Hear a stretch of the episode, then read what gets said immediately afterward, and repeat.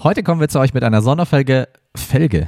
Nein, keine Autofelgen, mit einer Sonderfolge aus der Serie UX Patterns, in denen wir euch ähm, kurz und knapp ein einzelnes Pattern erklären ähm, aus dem UX Pattern, UI-Pattern-Bereich, damit ihr schnell und einfach kleine, aber wichtige Dinge in euren UIs verbessern könnt und damit schon mal durchstarten könnt.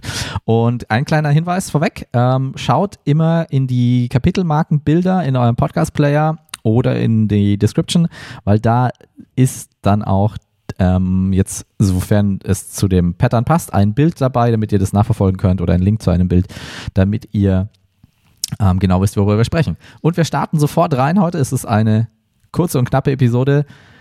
Was ist ein Stateful Button oder auf Deutsch ein Button mit integrierter Statusanzeige?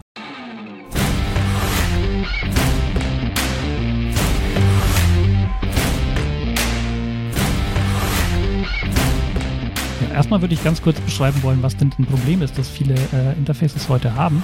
Nämlich, ähm, dass, sie einem, dass man irgendwie mit dem äh, Benutzerinterface interagiert. Ja, als, äh, als, Nutzer oder Nutzerin macht man irgendwas und äh, es ist aber dann oft gar nicht so klar, was macht denn der Computer jetzt oder die äh, Maschine, die dahinter steht. Was passiert denn jetzt eigentlich? Mhm.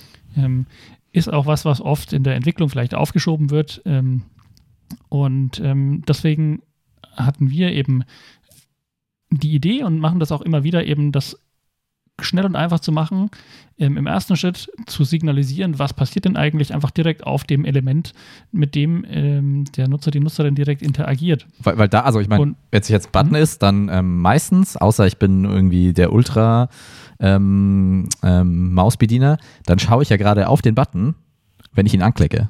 Also da ist mein Fokus gerade, oder? Absolut, ja klar. Also natürlich kann ich auch Formulare anders bestätigen mit der Tastatur. Trotzdem, mhm. das ist ein Element, das ist im Fokus, das wird gerade wahrgenommen, auch wenn sich es verändert.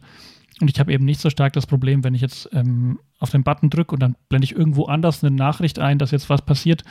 Ähm, dann wird die vielleicht weniger gut wahrgenommen, beziehungsweise habe ich dann das Problem, dass der Fokus switcht und und und. Ja, oder ich ähm, verstehe gar nicht, in welchem Kontext die jetzt, also ich meine, gibt ja so einen Toast oder so einen Alert, ja. der dann irgendwo drüber gelegt wird, ähm, dann ist auch der Bezug zu dem, zu der Aktion, die ich gerade getätigt habe. Genau, der kann da nicht verloren klar. gehen. Genau. Mhm.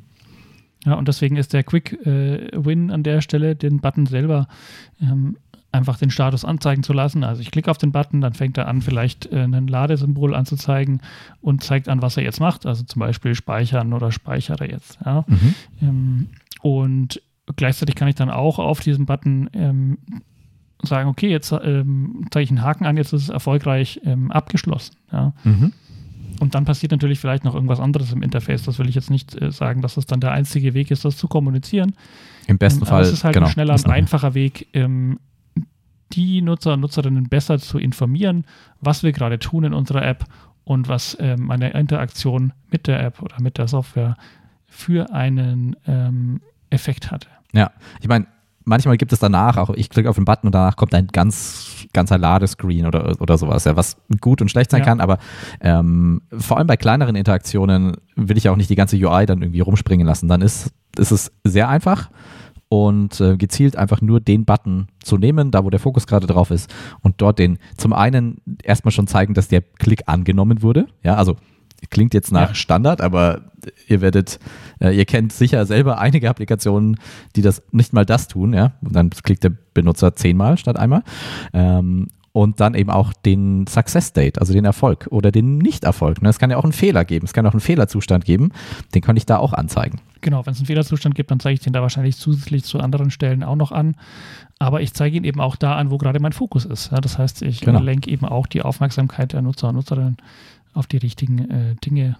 In genau. dem Fall, ähm, dass da eben was fehlgeschlagen ist und dass ich wahrscheinlich wieder irgendwas tun muss, um das zu beheben. Genau. Und ähm, natürlich steht jetzt da im Button höchstens so Speichern fehlgeschlagen. Ja, Kontext klar und dann nicht die Fehlermeldung, sondern die kommt dann woanders. Aber ähm, das, ist der, das ist der Beginn. Da, da, wird, da wird der Benutzer darauf aufmerksam gemacht und dann geht es weiter.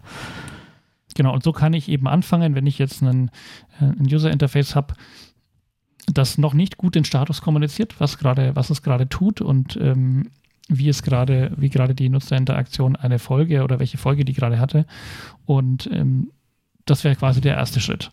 Ja, natürlich ähm, kann ich dann, ähm, wenn ich da wirklich äh, signifikante UX-Design-Zeit reinstecke, noch viel besser und noch an vielen verschiedenen Stellen äh, den Status kommunizieren. Ähm, aber das ist mal ein erster Schritt, der schon mal auf jeden Fall einen sehr großen Mehrwert bietet im Vergleich zu dem, was wir sehr oft immer noch sehen ähm, an Software da draußen. Ja, super. Also ein Quick Win, es ist nicht so schwer zu implementieren. Wenn ihr dazu Fragen habt, könnt ihr euch gerne melden. Ähm, wir haben das schon ähm, mehrfach so gebaut. Und ich würde noch eins sagen, ein Detail ist noch, ich meine, oft passiert, oft sehen wir noch, ähm, dass ein Modal-Screen, also ein Pop-up kommt, mhm. ähm, wenn ein Button geklickt wird, um da dann irgendwas, irgendwie Interaktion zu zeigen. Kann man damit auch, also größtenteils, ähm, einfach vermeiden. Mhm. Das war unser UX-Patterns Quick Win für euch. Lasst uns wissen, wie ihr unsere UX-Patterns findet und wir sind raus. Ciao.